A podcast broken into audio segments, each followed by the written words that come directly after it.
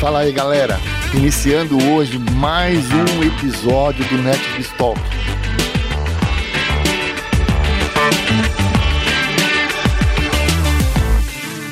De novo, com muita honra hoje, eu trago para a mesa para falar sobre temas fantásticos. Eu trouxe o CTO do ABN AMRO aqui no Brasil, meu amigo particular e um excelente profissional, Silvio Teixeira. Muito obrigado por obrigado, me aceitar a participar de mais um episódio do NetBiz Talk. Poxa, muito legal ver você depois de tantos anos, né? Desde lá do começo, né? E eu até me lembro uma coisa que eu já falei com você algumas vezes, assim. Um dia você me ajudou a fazer alguma coisa que eu tava programando.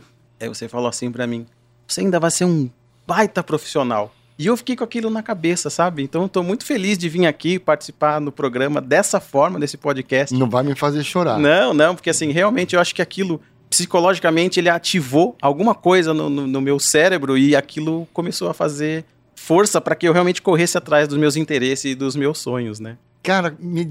É cara muito legal coisa, isso, né? Muito legal, muito... Bom, para quem não sabe, obviamente ninguém sabe, né? ninguém. né? Nós começamos, eu tinha uma empresa chamada Periscope 2002. 2002, 2004, né? 2002, logo, logo no, quando a bolha da, da internet tava, tinha acabado de explodir aqui no Brasil, e eu tinha uma empresa de já de marketing na época, mais de desenvolvimento web, e o Silvio trabalhava comigo. Verdade. E a gente batia gran, grandes papos. Quem é o Silvio, né? Do meu ponto de vista, mas eu queria que ele falasse. Palhaço da Alegria. É, eu era doutor da Alegria. Doutor da Alegria. É. Cara super simpático, muito, é, assim, comunicativo. E tinha um sonho de ter um Mustang conversível. Era um Mustang conversível, era isso? Era um Mustang conversível e tinha que ser branco. Esse era o meu, meu objetivo, de ter um Mustang. E conseguiu, Léo? Eu consegui um prata.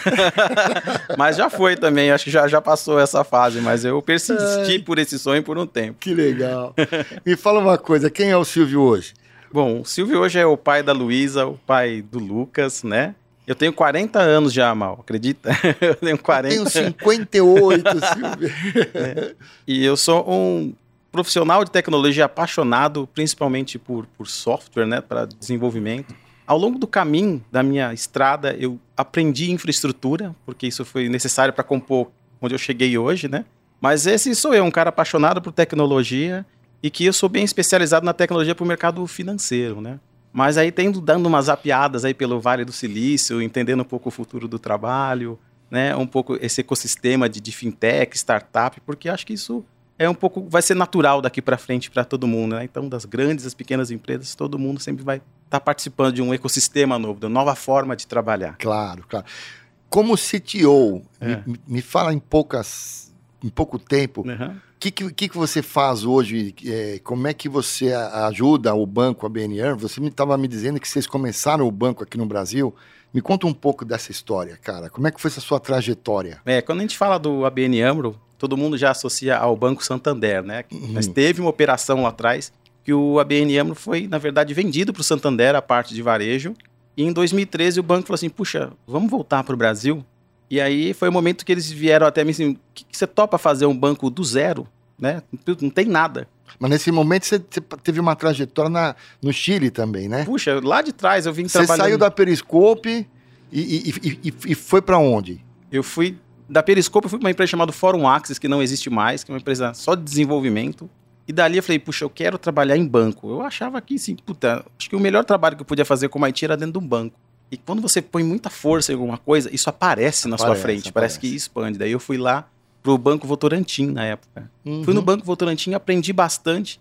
E aí veio uma vaga, assim, olha, tem uma vaga para você trabalhar, mais ou menos com o que você faz, de desenvolvimento, conhecer um pouco de dados mas é no Chile, tá? É para o Banco Santander. Por quê?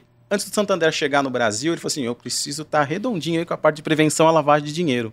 Então fui lá pegar. Antes do Santander chegar aqui. Aham. Uhum. Eu, quando eu fui, era que era Santander Banespa ainda, né? Sim, né? sim, sim, sim. Fui até lá, estruturei isso, fui como desenvolvedor, daí as pessoas foram ao meio do caminho querendo voltar para o Brasil, eu resisti. Daí eu já voltei como gerente de projetos, porque eu aprendi a língua dos caras, né? Comecei a falar espanhol. E aí eu era mais útil fazendo esse trabalho de meio campo dos projetos e tudo mais do que simplesmente codificando, ou às vezes até traduzindo o report, né? Aí o projeto acabou. Cheguei no Brasil, implantou, veio o Santander. Falei, putz, e agora o que eu vou fazer, né? O cara falou, não, vem cá. Vamos trabalhar lá na corretora. Eu, o que, que é isso, corretora? Home broker? O que é um home broker? E aí fui inserido nesse contexto de mundo BMF Bovespa, que é hoje B3, né? Uhum. E aí eu, lá em 2007, quando as coisas começaram a explodir, eu já estava na boca do leão, né? Desenvolvendo para esse mercado. Que legal. E eu cara. tinha pego expertise de, de, de, de gestão de, projetos, né? Então, continuei tocando o projeto, sempre na parte técnica, né? Sempre um líder técnico, com parte de gestão. Puxa, deu tão certo que a gente foi para Itaú. O time todo lá para Itaú, né? Do time do Itaú a gente conseguiu fazer projetos nos Estados Unidos, né? projeto até para a Ásia, né? Nos branches do, do onde o Itaú estava é, atuando, que o Itaú hoje está quase no mundo todo, né? Uhum. E dali eu fui para o Deutsche Bank. Nossa, que trajetória linda, Silvinho. Né? Então, atendendo cliente brasileiro, cliente americano, o, o, próprio alemão. E aí de lá que eu fui visto para poder trabalhar no ABN AMRO, porque conhecia o mercado de, de ações, o mercado financeiro, dominava o idioma inglês, falei, puxa, é isso que eu preciso, né? Daí fui contratado por um australiano a primeira entrevista que eu fiz com o cara, eu não entendi nada do que ele falava, porque ele tem uns. Aquele inglês australiano. É diferente. Rau, rau. Falei, meu, será que esse cara entendeu que eu, alguma coisa? Enfim. Aí demoraram uns quatro meses, assim. Daí, quatro meses, o cara, ó, oh, então, você não quer vir? Eu falei, puxa. Daí fui. E aí comecei do zero. A hora que eu cheguei, o cara me deu um papel, assim, com cinco atividades, assim, que era tipo, começar do zero, sistema X, a infraestrutura tal, conexão com o Banco é, Central, conexão com, com a B3. Falei, meu, olha isso, isso é muita coisa, Cara, né? que oportunidade. E é não? é legal que o time que eu tenho hoje, eu contratei todas as pessoas, né? Que então, legal. Pessoas que eu já trabalhei, gente que eu conheci, então é verdade que eu tenho um time de amigos, né? Claro. Isso claro. é bem gostoso isso de, de é, trabalhar. Isso é maravilhoso. Né? E, e, e, aí, hoje, hoje, hoje vocês operam não no varejo, né? Vocês operam. Não é um banco de varejo, né? É, é um banco, na verdade, de investimento, tá? É um banco que só atende o cliente estrangeiro, né? Então, basicamente o cliente é europeu, né? E tem aí também vinha o cliente americano, e em algum momento deve conectar os mercados também da Ásia, né? Quer dizer, vocês proporcionam esses, esses clientes europeus e americanos a investirem aqui no, nas ações do Brasil. Do Brasil, né? Então, e fazem toda essa parte de transação, toda essa parte de, de envio de divisas, de recebimento de divisas. Exato, né? Que a gente chama de one-stop shop. Né? Então que ele legal. entra lá no Banco ABN e fala: Eu quero operar Brasil, Estados Unidos, Alemanha, e ele entra e a gente faz isso acontecer, né? Então, que a, legal. A, a tecnologia proporciona esse que tipo legal. de, né? Eu sempre falo, it's not software, it's not magic, it's software. Exato. Porque parece mágica, mas é, é puro software, né? Então, que legal. O que dinheiro legal. entra aqui, vai para lá e assim a gente gera uma economia que dá bom para todo mundo, que né? É bom para todo mundo, exato. É. Para todo mundo, pra né? todo não, mundo. Não, não, não, prejudica ninguém. É, muito é, bom. Isso é muito legal. legal. E ajuda a equilibrar a nossa economia também, né? exato. né? Porque o dinheiro estrangeiro que entra aqui, ele é relevante dentro da bolsa, né? E ele equilibra muito das coisas, dos projetos que a gente gera no Brasil. Então é, é bem legal estar assim no, no epicentro do, do, mercado financeiro quando você está dentro do mercado de capitais. Quantas pessoas tem lá hoje? Você, falou quantas pessoas tem? 100 pessoas? É 100 pessoas, né? Isso aí que a gente fala em Brasil, de banco e tudo mais. E só quando você vai para o mundo, vai para milhares de, de pessoas, né? Mas no Brasil, para fazer isso funcionar, né, não é só TI, né? Existe um bastante time de, de risco, né? De, de controle, né? e as pessoas que fazem acontecer também na parte comercial, enfim. Muito Isso legal. sempre tem, né? Nesse relacionamento individual com esse cliente estrangeiro. Tem. Vocês não têm uma área de marketing em escala, né? Não. O que vocês. No Brasil, não. Imagino que vocês devam ter. O marketing de vocês é um relacionamento one-to-one -one que você. Exatamente. Existe uma, uma área de, de network management que conversa com essas pessoas, né? Conhece o ciclo do cliente, conhece como ele funciona, né? Então faz uma coisa que a gente chama de tailor-made, né? Então o atendimento é muito personalizado, né? Posso imaginar, que é. legal. Me diga uma coisa, você acabou de voltar da Google. É, na verdade, eu, vale eu fui pro Vale do Silício, né? Eu fui lá pro Vale do Silício e é legal porque eu fui achando que ia haver só robôs, tecnologias, né? E aí eu vi uma coisa muito interessante que acontece lá. Que eles, na verdade, a tecnologia é só um meio de transformação, né? Existe o inicial, que é, na verdade, são os recursos, né? Que é o dinheiro eu conheci a parte de Venture Capital, são as pessoas que põem dinheiro para os projetos da Conta C. Você foi pela sua, pelo ABN para fazer não, isso? Eu fui não, por mim. conhecer. Eu fui por mim, né? É, e tive a oportunidade de, de, conhecer algumas empresas lá dentro, né? Que são, investi são é, anjos, né? São... Exato. E o mais legal é que você aprende que a diferença do ecossistema que eles fazem é que eles estão olhando nos problemas de amanhã. Né? Então, problemas maiores. Estão vendo, por exemplo, puxa, quanto de energia a gente ainda tem, quanto a gente vai poder usar, quanto a gente pode otimizar a água, tecido. Olha, olha o que eu descobri lá. Existe gente trabalhando 24 horas quase, quase que por dia, porque eles ficam o tempo todo vendo como é que eles fazem para fazer uma reciclagem dos tecidos, né? Então, porque o tecido é uma das coisas que mais poluem no mundo. Usa muito É recurso mesmo? de água e a tecnologia de novo, ajudando a você, na verdade, pegar aquele, aquela roupa velha, você consegue tirar tudo que é impureza dela e, e eles estão fazendo uma coisa que é manter um 70% da cor, daí você não precisa pintar tudo de novo. Então você economiza água, economiza tinta e na verdade nem, e, nem, nem reciclo, produ- e recicla o tecido. e recicla o tecido. Então vi coisa assim, é que muita coisa você não pode nem ter foto, porque é- tem patente, né? Claro. E robô, robô mesmo que funciona, e eu não sabia assim, você tem que ter medo do robô, eles ficam em jaulas. Porque o robô quando ele tá em teste, né? Esses robôs ultimamente eles carregam pedra, eles fazem serviços pesados, coisas que a gente não, não faria como ser humano, né? Algum robô humanoide assim, você viu não? Eu vi robô humanoide, mas ele, na verdade, ele só mexia os braços e a cabeça por enquanto, né? Justa- Justamente para fazer manipulações de coisas em ambientes perigosos que você não pode, mas tem muitos animais, animais não, robôs animais de quatro patas, por exemplo. Numa situação que a gente está de, de pandemia, ele que vai na rua avisar para as pessoas ir para casa, para elas não podem ficar lá, né? E eu vi esses robôs grandões que fazem automações, né? E o mais legal é que eles ficam em jaulas presos, porque assim, um robô daquele, por um problema de código, começa a bater assim, Tá ele, louco. ele, ele, né, ele pode. Louco. Pode ser gerar fatal, um problema né? enorme. Então eu não tinha essa Ou, ideia. ou- ou uma invasão né, do software dele, É né? verdade. Porque ele tá ligado, ele é um, é um grande IoT, né? Ele é um grande IoT. Ele é eu comecei a ter medo de robô agora. E como é que é essa parada de startup lá? Como é que é? É- São nas universidades? É co-work? Como é que é o, o lugar físico, assim? É uma curiosidade minha. Ah, tá. O lugar físico, bom, inicialmente são as garagens, né? Quando as pessoas têm uma garagem pequena, elas começam por ali. E quando elas, que assim, não vale Garagem de Garagem de casa, casa mesmo. mesmo. De casa mesmo. Porque como é que funciona a startup? Enquanto ela é uma ideia, ela não vale nada. Uhum. Ideia não vale nada. O que vale é a execução. Sim. Então o cara cria um primeiro momento de alguma coisa que funciona. Aí ele entra numa rodada de investimentos. E alguém acredita naquilo, ou então olha para esse time, putz, esse time vai fazer alguma coisa. Não tem nenhuma, numa, nenhuma associação, entidade, trazem os caras que Tem. querem investir ou que querem ter As ideia. aceleradoras. Aceleradoras não, estou numa fase É. antes aqui. Eu participei do Google eh, Startup Week aqui no Brasil, Que legal. em Joinville. Joinville é uma cidade ó, simplesmente maravilhosa para essa área de inovação. Que legal. E até te compartilhando o que eu passei lá, eu tive uma oportunidade. Eles pegaram um- uma faculdade, era, era um lugar físico, era um lugar físico, cabia 200 pessoas, 150 pessoas, com mesas. E antes de começar, ficou todo mundo num auditório.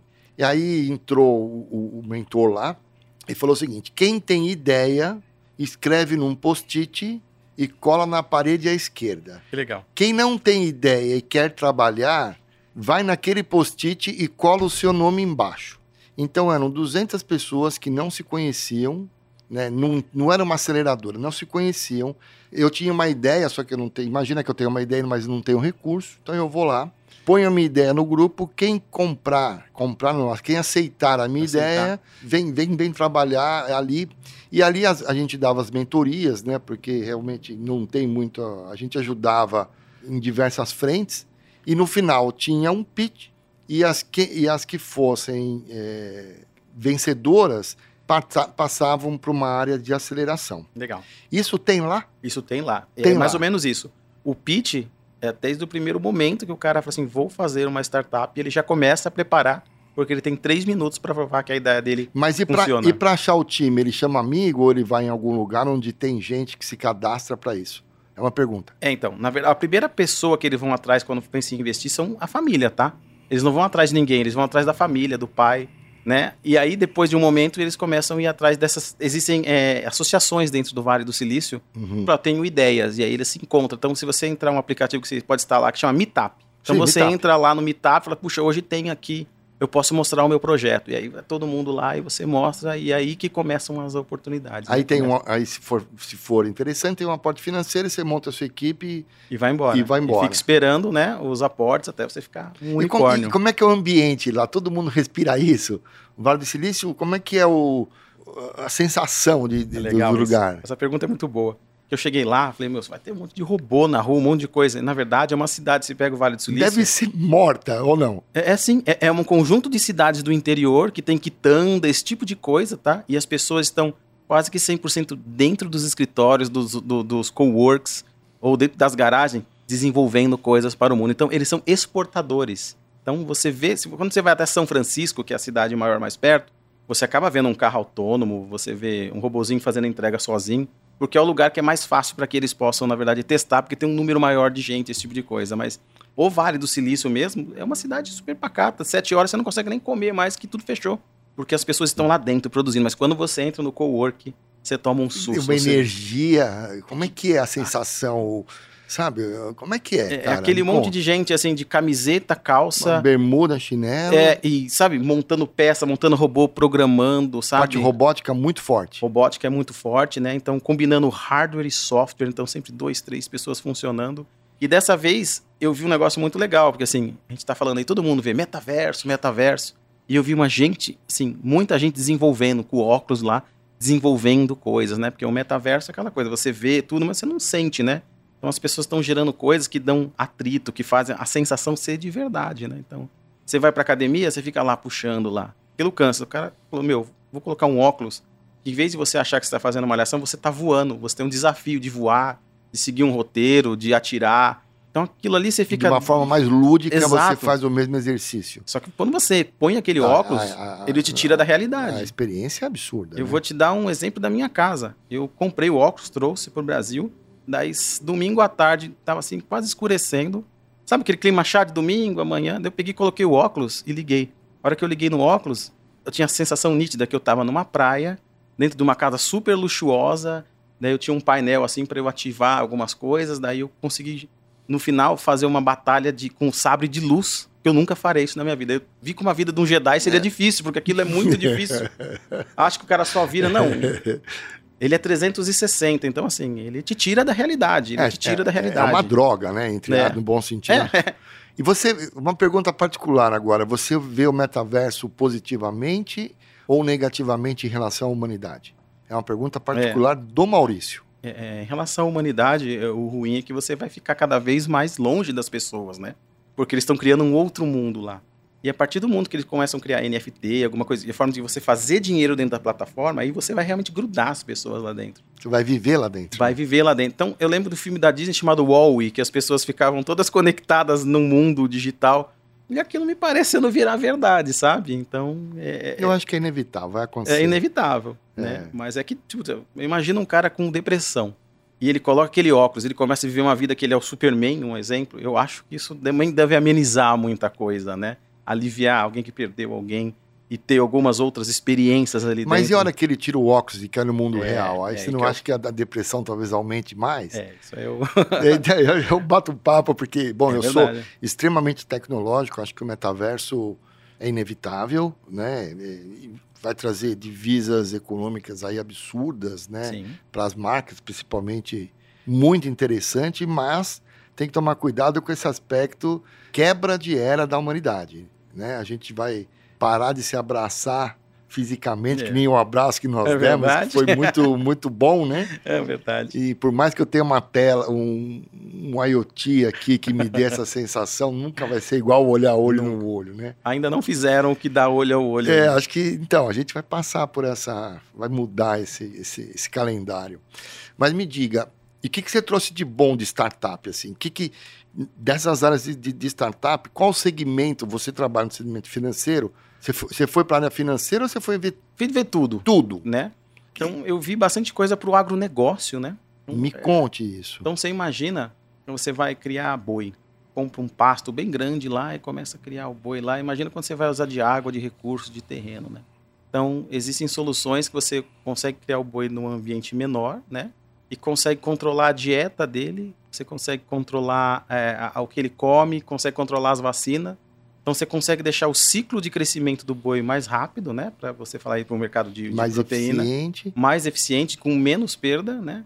E isso acessível a qualquer pessoa. Que legal. Porque é, é uma, é uma solução de celular que o cara vai lá, coloca essas informações e, e daí você coloca em moonshot, né? Quando você coloca lá, lá em cima, você põe a IoT, que os bois têm um brinquinho, né? E aí não precisa fazer mais nada. Você chega lá, ele colhe as informações e você começa a ler esses dados através de ciência de dados, ver estatística. E aí você consegue fazer uma melhoria é, contínua do que você produz, mas onde você nunca imaginou que teria tecnologia. Ao meu amigo André, conversando com meu outro amigo Silvio, o projeto da Vaca Conectada está em andamento. Aí eu participei de um projeto aqui no Brasil para uma empresa antiga, onde o André, que era o nosso CTO, ele desenvolveu um projeto de vaca conectada com IoT em toda a vaca, na cadeia de leite, né, do animal, da, extração do leite, armazenamento, transporte, roteirização. Mais ou menos isso que você falou. Que legal. É, então leva e até NFT, né? Então, na verdade, hoje as empresas que precisam ter, é, é, fazer o incentivo fiscal e distribuir né, é, os incentivos para os projetos sociais, às vezes têm dificuldades, né? Então, tem projetos baseados em NFT, né? Que ele coloca o dinheiro numa NFT, que aí é repassado para o uhum. artista, para as pessoas que são apoiadas. Então, existem plataformas também que vai desmistificar né, essa forma de distribuir, distribuir o dinheiro. Imagina, né? imagina. Está em então, alta, né? Está em alta. Parte de, de investimentos, o que, que você viu lá? Bom, a parte de investimento, principalmente que você vê no Vale do Silício, ele é um pouco diferente do mundo de banco que você vê em Nova York, é venture capital, né? Então imagina que assim, eles alguém olha assim, 50 startups, põe dinheiro em 50 startups, põe lá, põe um dólar em cada uma.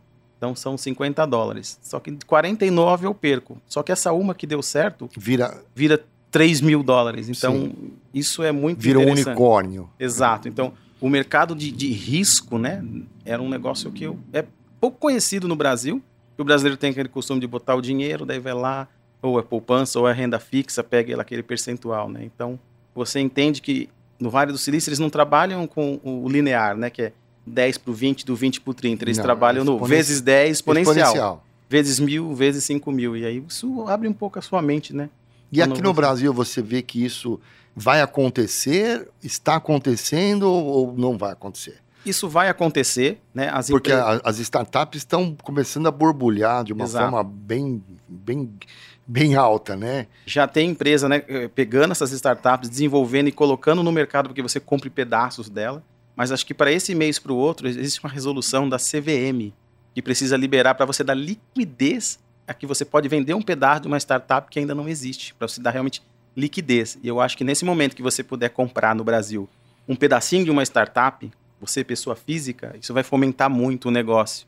Então você vira de um pedacinho em pedacinho, junta todo mundo, você coloca, coloca muito dinheiro. O legal disso é que o mundo tem uma abundância muito grande de problemas para ser resolvido. E as startups estão aí, eles vão e tentam resolver os problemas. Então, vai gerar um futuro melhor, um futuro mais abundante de solução desse tipo eu de acho, coisa. Mas... De vida e mais acessível, né? Porque eu nunca vi ninguém criar uma startup para criar alguma coisa mais cara. É geralmente fazer alguma coisa que funcione já para ou melhor ou que não tenha e acessível. Estou com esperança aí para esse mundo, para o Brasil, que já é realidade eu, fora. É, eu, eu acho que aqui a gente está eu acho que a gente está num, num, num, caminho sem volta e essas startups vão, vão começar a ter investimentos mais altos, investimentos mais startups, né? O mundo empreendedor do Brasil nunca foi fácil, né? Não. Não sei se você é empreendedor aqui, eu fui, né? Sim. Não é uma coisa tão fácil, né? Então, empreender, no, empreender aqui no Brasil é, tem que bater palma quando uma pessoa fala eu vou empreender, Verdade. porque ela tem um desafio grande pela frente. Mas eu vejo que nesses segmentos de startups tecnológicas ou startups mesmo para resolver outros problemas começam a surgirem, né, a, surgir e os investimentos estão começando a aparecer. É, isso é bem interessante, né? Porque se você pensar... Eu adoro esse tema. Bom, é. como empreendedor, é. adoro esse tema. Acho super legal. Desculpe. Não, imagina. É, a questão é o seguinte. Eu comparei isso com os Estados Unidos, né? Os Estados Unidos você paga imposto sobre o lucro. No Brasil, você paga imposto sobre o faturamento e sobre o lucro. Então, eu acho que está aí também um pouco o modelo econômico que atrapalha um pouco das pessoas começarem, né? Porque ela tem que ter cash burn, né? Ela tem que ter dinheiro para gastar para que isso volte em dinheiro. É, e às vezes não consegue, né? Às vezes não. É, você monta uma empresa, você tem um sócio que é o governo, né? É. e se você faturou ou não, infelizmente você tem que pagar esse sócio, mesmo você não tendo dinheiro. É verdade. Né? Então, é, bom, enfim, não vamos entrar em problemas. não. Você me disse também que você estuda ou tem uma, uma grande vontade ou um grande conhecimento em, em é... No futuro do trabalho? Futuro do trabalho, cara. Me conta isso. É, isso começou um pouquinho antes da pandemia. porque todo mundo ia trabalhar todos os dias no escritório. E eu falei assim, puxa, a gente tem maneira de trabalhar remoto, aquela tecnologia era, ela já era disponível. Faltava mais mudar o mindset das pessoas. Eu, por, por experimento, resolvi conectar o telefone na casa da pessoa, dar os acessos às VPNs, a forma de acessar lá fora, e num procedimento que tem de fechamento, as pessoas que ficavam até 8, 9 horas ali na Faria Lima, ter que sair, pegar trânsito, exposto a qualquer risco, elas fazem isso de casa. Isso dois, três meses antes da pandemia. Você já tinha. Eu já não tinha- sabia da pandemia, não mas já sabia. estava iniciando um processo de home É. office. Daí, como eu vi que isso funcionava, olha que maluco, faltando 15 dias para a pandemia, logicamente a gente não sabia. Não sabia? Eu me mudei de São Paulo para Sorocaba. Eu falei assim, eu vou e volto todos os dias, mas eu acho que existe a possibilidade de eu não ir todos os dias, porque eu tô conseguindo provar que eu não preciso ir todos os dias trabalhar. Levei isso para diretoria, tudo, ficou no, puta, vamos pensar, né? E aí veio. É porque tinha um, tinha um problema na época, antes da pandemia, do profissional que eh, tem uma carteira assinada, né? De, de você não mensurar quantas horas ele trabalha, né? No Exato. começo tinha esse problema, Tinha. né? Tinha o problema de segurança, quer dizer, tem gente de todos os níveis, né? Se o cara ia fazer uma porcaria ou não, se- né? É. E isso se quebrou, né? Realmente a pandemia foi o maior CTO do mundo, Eu não é também isso? acho. Não é isso? Eu também. Mas me acho. conta, você já né? estava começando a fazer É. isso. E aí teve uma reunião, um dia que foi publicado assim, pandemia, eu falei assim, puxa, Dia 16 de É, março. né? Exato, falei assim, vamos dividir o time? Falei assim, pode dividir com o meu aqui, porque assim, a parte de TI não precisa trabalhar não. Não, porque a gente já consegue se conectar de fora. E aí foi, falei, é, Tudo em cloud. É tudo, né? A gente não usa cloud, né? A gente usa solução de cloud, mas é dentro de casa, né? Então quando você é banco, você tem essa Claro. preocupação, porque você é regulado por um monte de, de instituições Você tem um data center fora. seu lá e com você põe redundância, né? com Então- redundância as máquinas são de vocês. Exatamente, né? Mas uma solução é como se fosse de cloud mesmo, né? A gente Tá. usa uns storages bem grandes que replicam em tempo imaginar. real. E aí, nesse momento, a gente achou, ah, é uma semana, é 15 dias, aquilo foi Todo indo. mundo, Aí todo mundo foi entrando, foi entrando, né? Foi absorvendo E a aí eu gente. comecei a olhar e falei, puxa, acho que o modelo de trabalho que a gente está tantos anos trabalhando, ele não vai mais funcionar, porque as pessoas vão acostumar com isso daqui. Então as pessoas começaram a entregar grandes projetos de casa, começou a se conversar por, é, por telecomunicação, né? Parecia o filme dos Jetsons, né? Quando o desenho dos Jetsons, que você falava por tela e tudo mais. Aquilo começou a se tornar realidade. E sabe o que eu achei legal de- dessa pandemia? Que muita gente, que é aquela pessoa que entendia pouco de microinformática, não sabia ligar alguma coisa, não sabia mexer, Virou expert. ela virou expert. Eu vi uma curva de pessoas que no começo não entrava porque não tinha conseguido. É é que a água bateu na bunda, né? Tá? A necessidade bateu na bunda, a pessoa vai lá e re- resolve, né? É. Tem, tem, que, tem que saber resolver. É. E aí eu vi, puxa, eu vi a oportunidade de querer falar com as pessoas. Então comecei a usar essas plataformas de conversar para falar, por exemplo, os meus amigos da quinta série. Eu consegui reunir todos eles numa sessão que a gente chama de, de Zoom e todo mundo se falando. Daí só que na primeira não teve muita adesão porque as pessoas não tinham um celular competente para rodar o Zoom. E elas correram atrás disso. Então, assim, eu acho que o- os eletrônicos começaram a se tornar mais importantes. É, começaram a ver. Daí, na ó, segundo, terceiro encontro, as pessoas começaram a entrar mais em massa, porque elas já tinham tecnologia, começou a aceitar aquele tipo de coisa. né? E como você vê esse trabalho do, do, do, do- do futuro em, outras, em outros segmentos, não, no só, não só no segmento do home office. Aliás, o home office tá, não vai acabar. Não. É uma tendência. As pessoas não querem voltar. Não algumas querem, eu, Maurício, quero voltar. Mas vai ser o híbrido, né? É, tá e não mundo. vai ter. E, e todas as mesas de reuniões vão ter gente presenciais e um notebook do lado ali, onde a pessoa está na casa e trabalhando em casa, mas participa da reunião. Então, os Zooms, os Teams e os meetings né, digitais não vão acabar nunca mais. Fora, fora eh, as pessoas ficarem em casa, que outra área você vê que esse, que esse futuro traz para o colaborador? É, vamos lá. Pessoas que faziam atendimento ao cliente. Por exemplo, que ela estava numa recepção, ela só fazia o assign, olha, isso aqui é isso, esse tipo de coisa. Eu, fatalmente, essas pessoas vão virar um totem e elas vão poder trabalhar de qualquer lugar. Então, o que, que eu acho? Que aquelas pessoas que às vezes eram deficientes, que não tinham oportunidade nenhuma de trabalhar, elas vão poder trabalhar. Você não porque- acha que essa pessoa que vai virar um totem não vai virar um totem sem precisar da, da pessoa? É uma provocação. Vai. É, isso... Talvez ela tenha que trocar o. Ela vai ensinar a máquina a fazer o trabalho dela E por um de- tempo. E E depois, depois ela vai embora. ela vai ter que a- a- fa- fazer uma escala É. para um outro lugar, né? O futuro do trabalho diz que assim, as pessoas vão automatizar tanto as coisas, vão fazer a máquina aprender tanto que as pessoas que trabalham vão ser product owners. Então você vai pegar um problema na parede e fazer, eu quero resolver esse problema. Você vai pegar um time de desenvolvimento, vai trabalhar junto com ele, vai colocar isso que a máquina vai aprender, e falar, esse problema está resolvido, a gente não precisa fazer mais. Então, uhum. as áreas operacionais elas vão acabar. Vão. Vão existir pessoas treinando máquinas para que as coisas funcionem, né? Exatamente. Aí... É Vocês trabalham com RPA lá? Assim, né? Alguns processos repetitivos você acaba fazendo um trabalho de RPA. Então, tem um processo que faz RPA, para quem não conhece, chama-se Robotic Process Automation. São softwares de automação, não são humanoides, né? apesar não. de chamar robô, não são humanoides, são softwares que fazem em escala processos mapeados de uma forma muito rápida e muito assertiva. É, isso é bem legal falar do RPA, porque antigamente o RPA você mapeava a tela em X e Y, e aí o botãozinho ia lá simulava na. Hoje em dia o RPA entra direto no banco de dados, roda uma série de coisas e joga o resultado muito mais rápido, muito menos suscetível a claro, erro. Claro, né? claro, né? Então ele está cada vez mais, mais Faz o OCR, pega né? os campos, já vai na internet, busca, já vai no sistema de gestão, já inclui. Exato. Faz né? tudo automaticamente.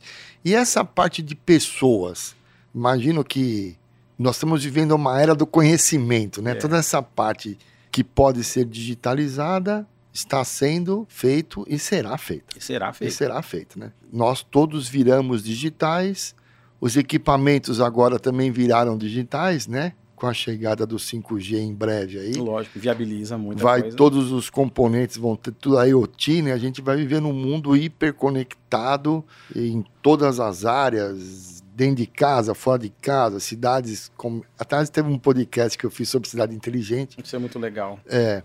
Como é que é o relacionamento? Como é que você vê é, esse compartilhamento de informação entre pessoas do mesma empresa, né? Essa parte cultural, essa parte de compartilhar o que eu sei com você, você compartilhar. Eu falava isso na Periscope, é, né? Isso você lembra disso? Lembro. Se, se, se, eu te ensinar o que eu sei, você me ensinar o que você sabe, nós dois crescemos. Exatamente. E a acredito. empresa, por nos ter, cresce por ter, ter, ter, ter nós dois. Como é que você vê isso lá, lá onde você trabalha? Vocês têm esses programas de gestão do conhecimento? Ou você. Como é que é? Eles têm isso? Tem sim. Antigamente você fazia um procedimento, você criava algum processo, vamos falar nesse nível, você criava um documento Word e guardava na sua máquina. Quando alguém pedia, você mostrava. Ou então você pega e manda por e-mail para alguém, que ninguém sabe mais onde está. Então são dois passos. O primeiro é que você tem que ter um wiki, né? Um ponto que a gente chama de base de conhecimento, que eu entro lá e problema A e eu vejo aquilo, a história, o comentário das pessoas. Lembra que a web não é mais 1.0, você pode interagir com ela, né? E o segundo ponto, que eu acho que o e-mail corporativo, eu acho que ele tem dia, data e hora para acabar, porque as pessoas estão acostumadas com as mensagens instantâneas. Uhum. Elas não ficam mais olhando e-mail por e-mail. Ela vê lá 34 e-mails, deixa eu ver. Ah, isso aqui me interessa, o resto ela ignora. Então, eu acredito que, por exemplo, ferramentas de colaboração. É, eu vou falar, posso falar o um nome comercial? Por favor. É o Slack, né? Uhum. Então você tem lá, você é, tem o Slack várias... já virou foto... Photoshop, né? É. então, na verdade, você tem vários canais, então você entra lá, lê só o que você precisa, você, puxa, isso estava lá, e você começa a achar. Eu acho que a informação fica disponível, né? Ela está sempre em nuvem, então você por acaso está falando com você, que eu entro no meu celular, eu não preciso claro, me logar claro. na minha máquina. Sem dúvida. É, é, isso que eu vejo em compartilhar é, o conhecimento. Todo conhecimento explícito, né? Que é o conhecimento que a gente consegue colocar de forma digital, é, é muito legal. É. Acho que está tá armazenado. E o conhecimento tácito? O conhecimento tácito que eu falo é aquele de um professor ensinar uma, uma matéria para você, ou ensinar uma, uma área, ensinar o que ele já viveu, né? Com, não sei se vocês têm isso. Eu, o que eu vejo, eu vejo que essa parte de educação, né? De um colaborador ir para fazer um MBA ou fazer uma faculdade, e, obviamente, né? E assistir palestras ou assistir palestras de produto, palestras de processo. Eu começo a ver nas empresas uma coisa muito legal, Silvinho esses professores, né, eles acabam é, acaba não, eles estão aumentando porque os colaboradores começam a virar professores da sua sabedoria. Então, o que eu quero dizer é o seguinte: que legal. é, imagina um, um profissional é, júnior, onde você tem um CTO, e em algumas empresas esse júnior acaba dando uma palestra ou compartilhando o conhecimento dele para um cargo maior que às vezes não sabe o que ele faz. Então, essa gestão do, do, do, conhecimento que não é armazenado, que está na cabeça das pessoas, eu vejo que isso e a tecnologia ajuda a fazer isso. Eu acho que. Como é que você vê isso? Você acha isso legal? Você acha que está acontecendo? Eu tô, eu tô vendo que está acontecendo. Está acontecendo, mas assim, mas eu nunca acho que o fator humano vai ser substituído. Ai, graças a Deus. Eu não acho que o fator humano vai ser substituído. Tá vendo? graças a Deus eu achei um cara humano. É, o fator humano nunca vai ser destruído. Eu acho que as oportunidades de olho no olho, de repente, elas só podem acontecer quando a pessoa mora na mesma escala de localização, né? Mas eu acredito que o one-on-one, -on -one, mesmo que digital, ou até mesmo a parte de vídeos, não, né? Não importa, né? O, mas o one-to-one, -one, ele Isso é importante. Essa conversa, né? Ela sempre vai ter que acontecer. Sabe por quê? A gente tem falado aí de trabalhos híbridos e tudo mais, mas sempre, em qualquer empresa, chega um momento que a gente fala assim, olha, a gente tem que se reunir. Nem que for por um churrasco, as pessoas se Sabe por que isso? Talvez eu vou tentar te responder. Vamos lá. Porque uma empresa é feita por pessoas. É verdade. Feita de pessoas para pessoas. Então, se você perder essa essência de que uma empresa é feita de pessoas para pessoas, talvez a empresa não tenha sucesso. Exatamente. Mas ele precisa se reunir para um churrasco, para tirar sarro do outro, Exato. né?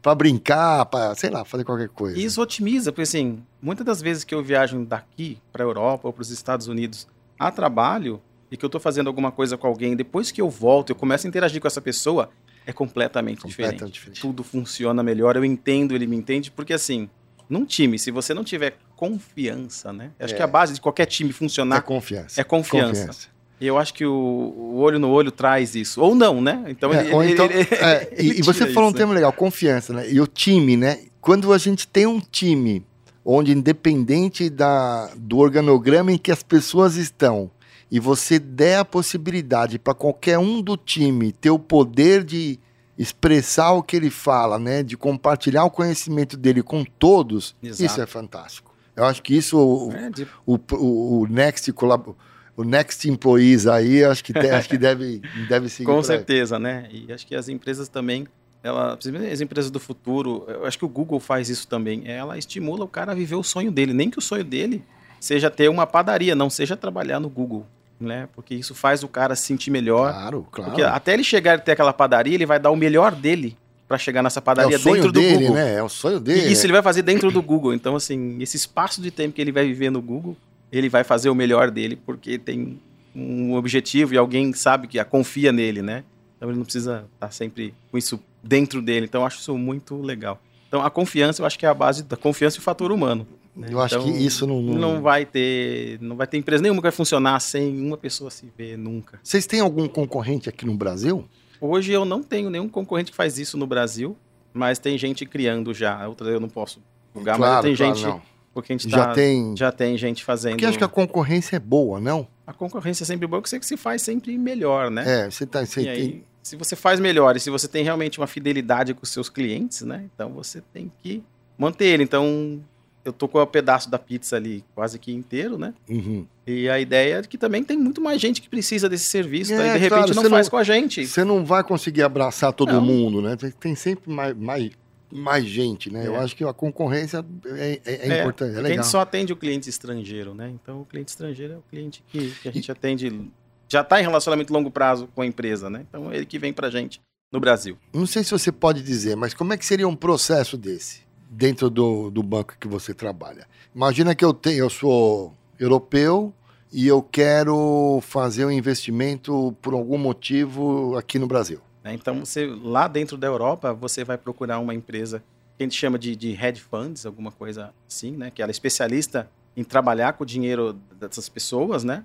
E essa empresa vai entrar no ambiente, ambiente Ambra e falar assim, olha, eu vou comprar isso através de uma corretora no Brasil. Uma, é, um, é, um, é. é um corretor. É.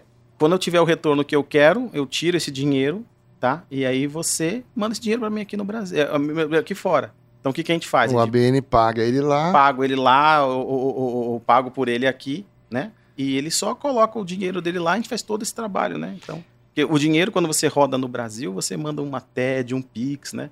E lá fora, quando você faz é, a transferência de dinheiro entre países, você usa uma coisa chamada SWIFT, então, através desse momento que o dinheiro físico não existe mais, né? Eu mando, não, é só, eu mando é um hash para ele. São só números, né? Essa hash custa um milhão, toma.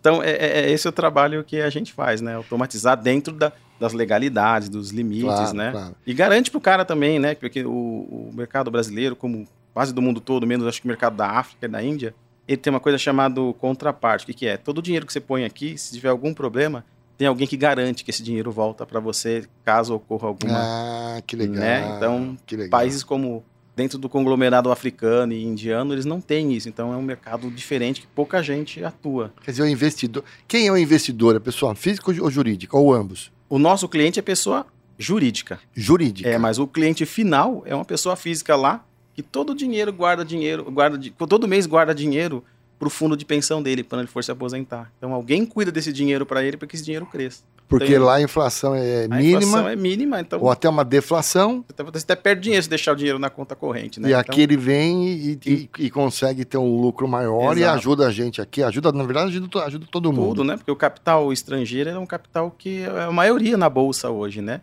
Então ele viabiliza muitos projetos do Brasil, muitas coisas acontecer, viabiliza a minha vida, a sua. Com certeza alguém através da bolsa está te beneficiando porque está tendo um lucro, Está sendo impactado de alguma forma está gerando, né? Então assim, quando você trabalha no mercado financeiro, principalmente no mercado de capitais, você realmente está no coração do mercado financeiro, né? Que as empresas elas cobrem, sobem, descem, né? Então esse é o, o momento que as pessoas têm a oportunidade de ganhar dinheiro, vai para todo mundo, né? Então as ações elas sobem do boato e descem no fato, né? Então quando você fala assim, olha, acho que esse cara vai comprar esse, sobe. Salve. E ela só cai mesmo quando realmente realiza algum É. tipo de coisa, né? Então nessas beiradas as pessoas aproveitam para fazer um tipo de lucro. Uma pergunta sobre tecnologia. Criptomoeda, vocês estão vendo alguma coisa? Isso é real? Me conte. Ela começou antes sem ter nenhum lastro, né?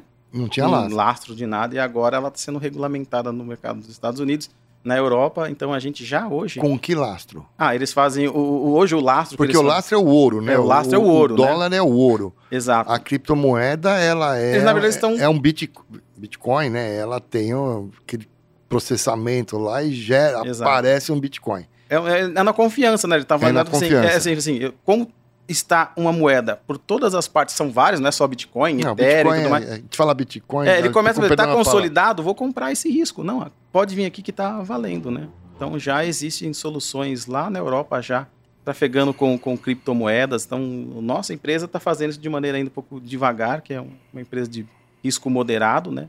Mas os bancos americanos, esse tipo de coisa, já tá sentando o pé mesmo para fazer as Tá coisas. pé embaixo. Tem gente que só usa criptomoeda, sabe? Porque tem cartões que você converte criptomoeda, tem lugares que aceita criptomoeda. Sim, então- máquina, máquina de refrigerante, É. máquina, você vai lá, põe e paga em, paga em criptomoeda. E aí, aí quando você entrar no metaverso, NFT, que uma série de coisas, eu acho que ela ainda vai valer ainda mais. Ela vai ser mais fácil de você.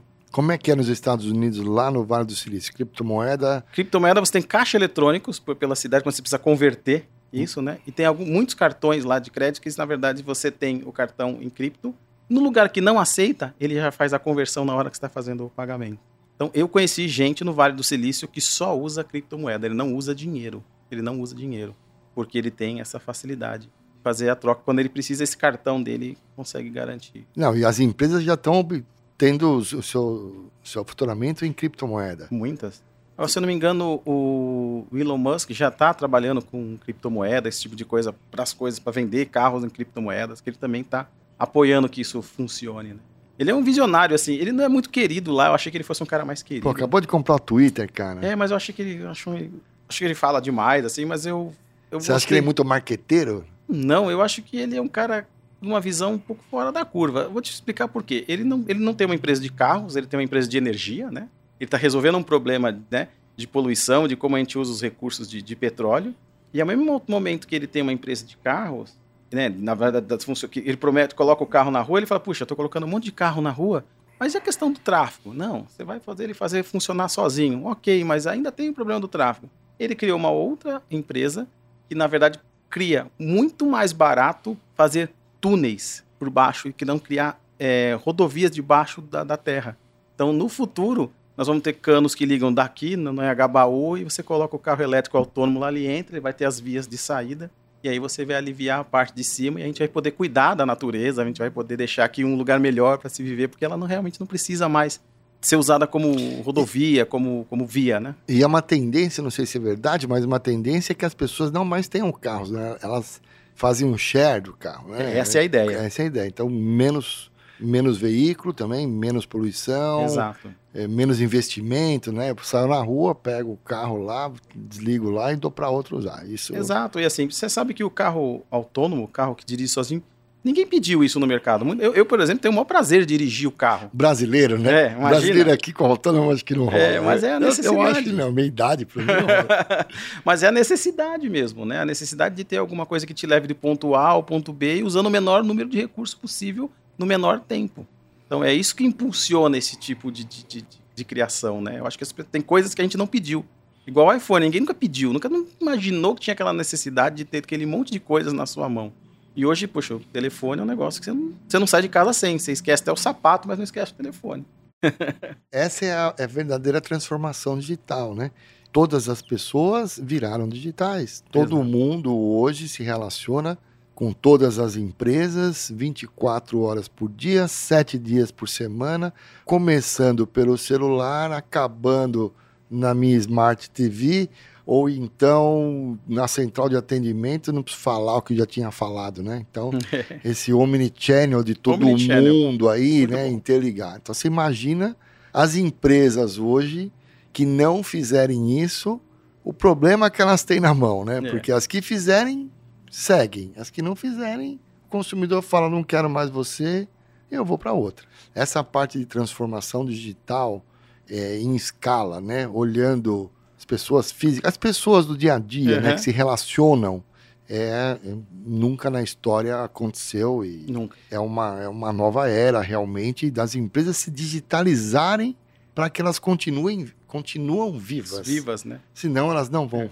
continuar. Falando um pouco de marketing, é muito legal. Você sabe qual que é a relação? Você é formado em marketing? Não sou formado em marketing, eu sou um entusiasta de marketing. Ah, então vamos bater um papo sobre marketing, cara. Eu tenho né? assim, um pouco de conhecimento. Lógico, né? Assim, lá de Philip Kotler, tudo que ele ensinou, as coisas modificaram um pouco hoje, né? Mas não sei se você sabe qual que é a relação do cigarro com o carro elétrico. Ambos dão prazer? É, não, não, não é essa não. Vamos lá, vou pro caminho. Quando as pessoas têm o carro elétrico, elas vão parar de ir no posto de gasolina. E de 60% a 70% das vendas de cigarros acontecem dentro do posto de gasolina. Então a indústria de cigarro vai ter que se reinventar. Ela vai ter que estar em outros lugares. Na minha época, quando tipo eu, eu vou falar agora, eu vou longe, hein, cara. É. Nós estamos em 2022. Em 2007, hum. 2007 foi o lançamento do iPhone, né? Foi. 2012 começaram os sistemas de BI. E é, é, o famoso fralda com cerveja, você lembra Sim, disso? Lembro. É a mesma situação. É a mesma situação do fralda com cerveja. É, a fralda com cerveja. Para quem não, fralda. Os antigos sabem desses, desses sistemas de report de fralda com cerveja, porque o, o marido, a mulher pedia para o marido ir comprar fralda para o filho, eles perceberam que o marido que comprava fralda também comprava cerveja. Então colocaram do lado da fralda as latas de cerveja e aumentaram a venda de cerveja em e tá trazendo isso pro virtual, né? Que hoje, quando você vai no supermercado, as coisas que eles querem mais vender, eles ficam na altura dos seus olhos, né? É, isso. E agora você vai ter que colocar do lado direito dos sites, ou então ele vai ter que aparecer nos seus posts do Instagram, ou surgir na sua mão dentro do metaverso, alguma coisa que você está pesquisando, assim, olha, quer experimentar? Experimenta um. E aí você guarda aquela informação. Primeiro momento que você vai viver aquilo no mundo real e olhar o, o salgadinho, você vai lembrar, puxa, vou comprar. Então vai ficar gerando gatilhos de PNL, né? É. O PNL vai ser muito utilizado no é, marketing é, então, agora. o marketing hoje, ele caminha, ele caminha não, ele proporciona uma empresa regida a dados. É verdade. Né? O, o marketing, ele traz, principalmente no varejo, né?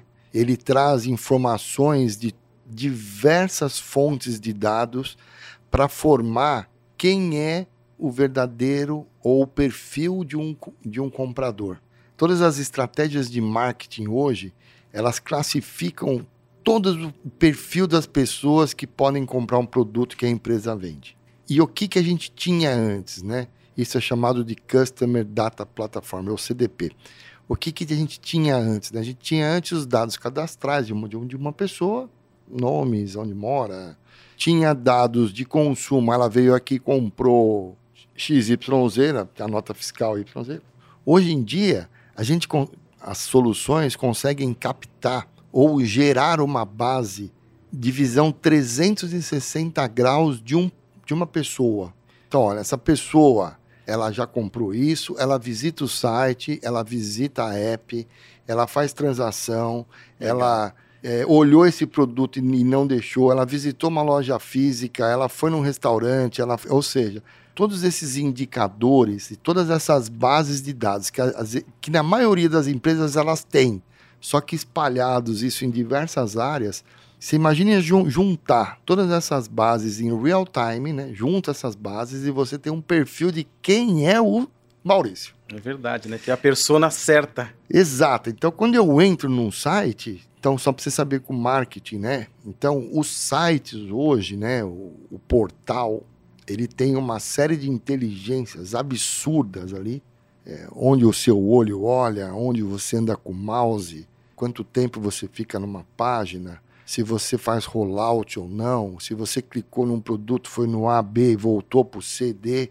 Então, toda essa parte de inteligência, se você entrou da sua casa, se você entrou pelo seu Smart TV, qual a hora que você entrou, se você começou, navegou pela, pelo celular, depois foi pelo notebook no, no, no, trabalho, né?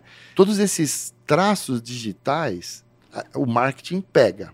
Uhum. E aí também você navega fora do mundo digital. Você vai numa loja, você vai num banco, faz uma transação, tira dinheiro, tá? Eu sei o, a sua movimentação. Então, essa, todas essas identidades, ou essas segmentos que a gente chama que você tem, vai te criando um perfil.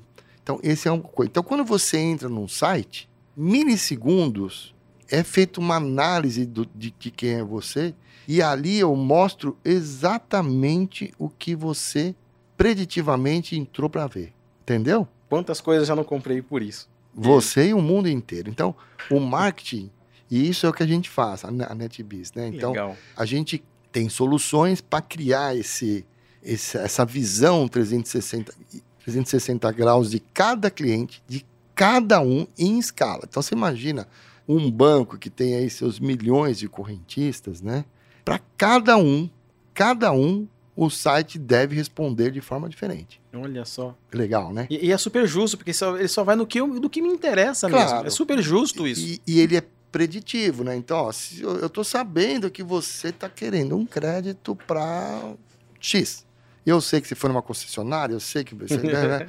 Cara, esse cara tá querendo comprar um carro. Então, quando você entrar, eu vou te dar lá um, um, um, um empréstimo para cá, dar uma taxa mais baixa. uma entende? taxa mais baixa. A assertividade de venda, é, Silvinho, é em escala. Então, a, a, empresa que não faz isso, ela tem uma, uma chance de sobrevivência muito menor do, do que as que fazem, né? Com certeza. Existe uma parte analítica muito grande, né? A parte de análise de tudo isso, porque o site capta, passa por um analytics, né? Então, em cima, o Analytics ele é todo automatizado e ele, ele depois que essa análise é feita, passa para um outro software que ele personaliza o conteúdo. É aquilo que eu te falei. Então, para cada um é diferente. Então, toda, toda essa inteligência né, é feita em milissegundos. É e por último, existe um, uma outra uma outra tão importante quanto, que é um relacionamento que eu faço com você. Através do quê? Através de SMS, de push ou por e-mail. Porque ainda o e-mail tem os dias contados, mas muita gente tem Sim. e ele é muito assertivo. Então você vai numa companhia aérea, a hora que você entra no, no, no aeroporto, Oi, Silvio, o seu voo está no horário. Você não precisa nem olhar para a tela, já pip, né? Gosto muito dessas coisas. Não é?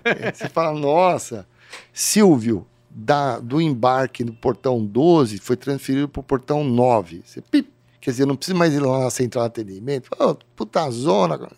Então, essa parte de. Isso é relacionamento empresa-cliente, né? Em todas as áreas. Na área de vendas, na área de, de banco, Sim. no financeiro, na área de serviço. Então, o, o, o marketing digital hoje, ou essa inteligência de marketing, ela é muito impactante na continuidade ou não de uma empresa. Porque se você pegar softwares de gestão, RPs, BI, todo mundo tem, né? É só controle. É, é da empresa para dentro. Agora, a empresa para fora, ela se relaciona é, com pessoas. Exato. E eu tenho que entender quem é essa pessoa. Estou te dando desculpa Lógico, falar. Faz que... todo sentido, para chegar no funil de venda, exatamente, né? Exatamente. A né? ideia é essa. É, exatamente. É que você trabalha em escala, né? Você é. trabalha no B2B, né? É. Ou no B2, B2C, talvez. É, talvez. É, com um número Quantos é, clientes tem hoje que vêm investir aqui no Brasil? Você pode falar? Sim, acho que no, no Brasil. Universo. Tem, tem, tem coisa de 30, 40 clientes, mas assim, os tickets são monstruosos. Monstruosos. Monstruosos. Mas é um número pequeno, né? Mas é um número pequeno, é. mas os tickets são monstruosos. Teoricamente, isso aqui seria um, uma, é, mais um processo de assertividade, mas Exato. não é tão necessário, né? Porque Não. você tem um olho no olho, o cara que explica, né? Muito legal. É cuidar do seu dinheiro e do seu filho, né? É, A- exato, Às vezes é. as pessoas preferem ter algumas camadas a mais. claro. é que ele saiu de marketing, eu te dei um overview só do que, que Mas como é, é, que... muito legal, porque isso aproxima. Bem diferente de empresas. como a gente fazia na Periscope. Muito, a gente era extremamente analógico, mas aquilo era super avançado na Muito época. né? avançado, né? Me lembro assim, a gente fazia sistemas que as pessoas davam um assign de atividade de umas pessoas para as outras. Aquilo era muito novo. E você chegava assim numa tela e falou: olha, fulano não fez isso, tá tantos dias atrasado. Eu vou A cobrar gente seu tinha um chefe. software de workflow muito legal, Era né? muito legal. E pra época aquilo era Era fantástico. fantástico, até hoje é fantástico. Até né? hoje, né? Na verdade, ela recebe o que ela. Todo mundo dentro de uma empresa recebe alguma coisa de alguém, faz alguma coisa e manda para alguém. Isso no nível mais baixo ou nível mais alto. E Exato. quando ela recebia atividade, né, que era um- ainda uma, uma linha, né, como se fosse a linha do Ford, né? Uhum. Ela tinha, né, como ela recebia, quem mandou, como é que estava o processo, o que ele tem que fazer, qual é o prazo, era muito legal. Era muito legal. Muito era legal, legal. que era web já, não precisava instalar nada, né? não, não. Isso era o legal. O cara abriu o browser e já tava funcionando, né? A gente foi feliz também lá, né? Bastante feliz. Muito legal. Fazendo né? coisa. Me diga uma Diferente. coisa, hoje você, seu hobby é trabalhar com veículos antigos, Eu vendendo adoro. sonhos. Eu vendo sonhos. Na verdade, eu compro aquele carro que tá feinho, né? Mas que a gente sabe que ele por trás tem uma história, tem alguém que procura um carro igual aquele. Trago, daí eu conheço os profissionais que conseguem me ajudar. Algumas coisas eu mesmo faço, tá? Então deixa ele numa condição que ele tem que ser confiável. Não adianta você ter um sonho, esse sonho vai te deixar na mão, né? E aí eu deixo esse carro lindo, aí eu uso recursos de internet, recursos de vídeo, né? Então quando você faz um vídeo, por exemplo, no YouTube, é legal que você dá o conhecimento pro cara do que é um carro antigo, de como é que ele pode manter, e no final fala assim: você quer ter? Tá, tá aqui. Então você cria, né? Então eu tenho bastante feedback dos usuários. Assim, a- acho que hoje no YouTube eu tenho de 7 a 8 mil pessoas que fazem, que ficam toda vez vendo os, os meus vídeos, os meus carros, e pensa que é um nicho muito pequeno. O cara que gosta de carro, o cara que gosta de carro velho. Então é bem- Carro velho não, carro antigo. carro antigo, né? É, velho não, carro antigo. que gosta de carro antigo. Então, assim, é, é um caminho bem pequeno. E a pessoa fala, puxa, meu pai tinha um desse e me levava para a escola. Fala, puxa, é isso que eu quero, porque algum cara desse vai ter essa memória e vai comprar o carro, ele vai ter a condição de trazer essa memória para ele, e é o que é. As pessoas chegam lá, elas fazem questão de ir pessoalmente, elas, às vezes elas mandam o carro de guincho, mas elas vão, pegam um avião, vão pessoalmente, até porque eu tenho uma garagem lá em Sorocaba, né? Dentro do shopping eu tenho uma parte do andar de, do, do estacionamento do shopping que é onde eu deixo meus veículos. E a pessoa olha, vê aquilo, daí comenta com a pessoa, lembra a gente nisso, daí. Mas depois que ela fechou, compra, manda o sinal, ou ela fecha, ela senta no carro e chora. É quase que 60%. A não ser das pessoas que vão comprar de mim para revender, porque tem muito. Né? Pessoas que já conhecem. Aliás, era uma pergunta, ele compra para guardar, ele compra para usar ou ele compra como um objeto valioso para outras vendas? As pessoas, na maioria, compram para guardar, Para para guardar, dar uma volta de fim de semana. Então, para um- matar aquele sonho que aquele carro proporcionou na família, Exatamente. O cara quer ir no domingo dar uma Que- volta com aquele carro e assim, se você não gosta de amigo ou de chamar atenção, não tenha um carro antigo, porque onde você vai as pessoas param e te contam histórias, né? De novo, os carros antigos têm um monte de história por trás deles aí. Eu tenho uma moto de 25 anos Uau. e eu te falo com propriedade que é onde eu paro, principalmente os motoboys, né? O cara É. olha e fala: Nossa, doutor, essa aí é louca! é muito gostoso. E né? é carburada a sua também. É carburada Então, aquele também. cheirinho de gasolina, É. aquilo me deixa, sabe? Eu gosto muito daquilo. É muito legal. né, Você, você anda com o carro, passeia, quando chega em casa, tem que tirar a roupa porque está cheirando, é inevitável, né? Não é um dois tempos, mas chega próximo. Não, né? Você tem aprende a mexer também, né? Tem, inclusive, do meu hobby, o meu filho pegou gosto, ele quer ser engenheiro mecânico. Porque ele cresceu vendo os carros, eu mexendo, eu empurrando na rua, muitas das vezes até ficar pronto. Ele pegou gosto, né? Então, Quer dizer, um CTO que trabalha com tecnologias de ponta exato. do maior banco É, Na Holanda, da Holanda, mexe ou tem como hobby carros antigos. Carros antigos, que usa simplesmente mola, parafuso, completamente diferente, não tem nada embarcado, né? Isso é muito legal, mas você tira muitas ideias do, do Você carro a tecnologia de um lado e o, É. e o antigo do Porque outro. Acho eles- que faz acho que É. tem tudo a ver, né? Porque eles têm que ser, é, a gente chama reliable, né? Ele tem que ser confiável como a tecnologia, né? E o legal é que os carros antigos, ele tem um monte de controle mecânico, né? Então ele tem um ponteiro da gasolina, ele tem um ponteiro da temperatura. Não, eu falo que é uma, você tem que é- controlar software Não, assim, é- serviço assim. Não é louco, né? Porque a gente põe criptomoeda, né? As tecnologias mais emergentes e o carro com boinha de gasolina, né? Com motor, aca- com carburador. Muito legal, é um muito legal. Muito legal. É, a gente fica procurando peças antigas que chegam às vezes do Mercado Livre, alguma coisa assim. Aquela é horrível. Você olha, nossa, como é que você pagou tudo isso nisso? Não, porque isso não existe. E Deixa- aquilo é o valor pra É, gente. Exato. Deixa eu fazer uma pergunta. Eu faço essa pergunta num outro podcast que eu tenho que chama Um Brinde à Vida. A gente fala sobre esse tema que você acabou É. de dizer. Mas me veio agora uma pergunta que eu queria te fazer, princi- principalmente pro meu amigo Silvio, que a gente Uhum. conhece e começamos do zero. Cara, o que é a vida para você?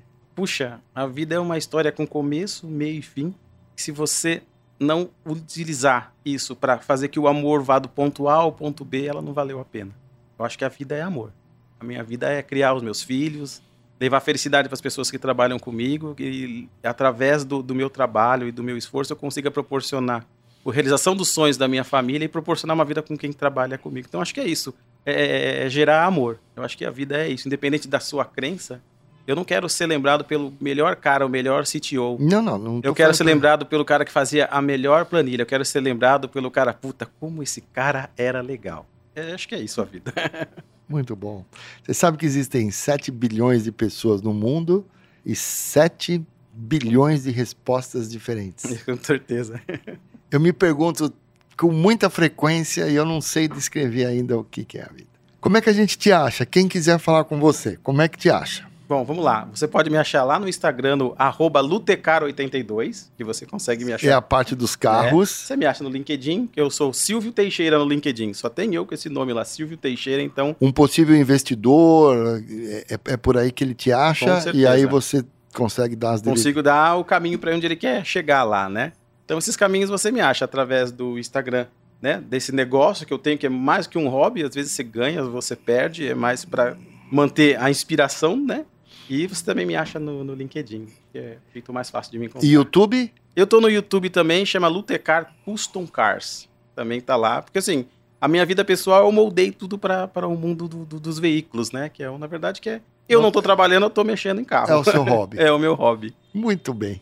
Meu, muito obrigado, Muito obrigado. cara. Puta que prazer falar com você. Muito legal passar por Pô, isso com faz você. 20 anos, cara. 20 anos. Que legal. Meu nome é Maurício Estelato, esse foi mais um episódio do Net do Net Bistalk. Estou em todas as redes sociais, fiquem à vontade para me contactar, para que eu consiga ajudar nessa parte de marketing digital, de trazer pessoas que vocês desejam ter algum tema diferente. Estou aqui, com- me achem Maurício Estelato em todas as redes. Muito obrigado. Muito obrigado, Silvinho. Obrigado, Até a viu? próxima, se Deus Valeu. quiser. Valeu. Tchau.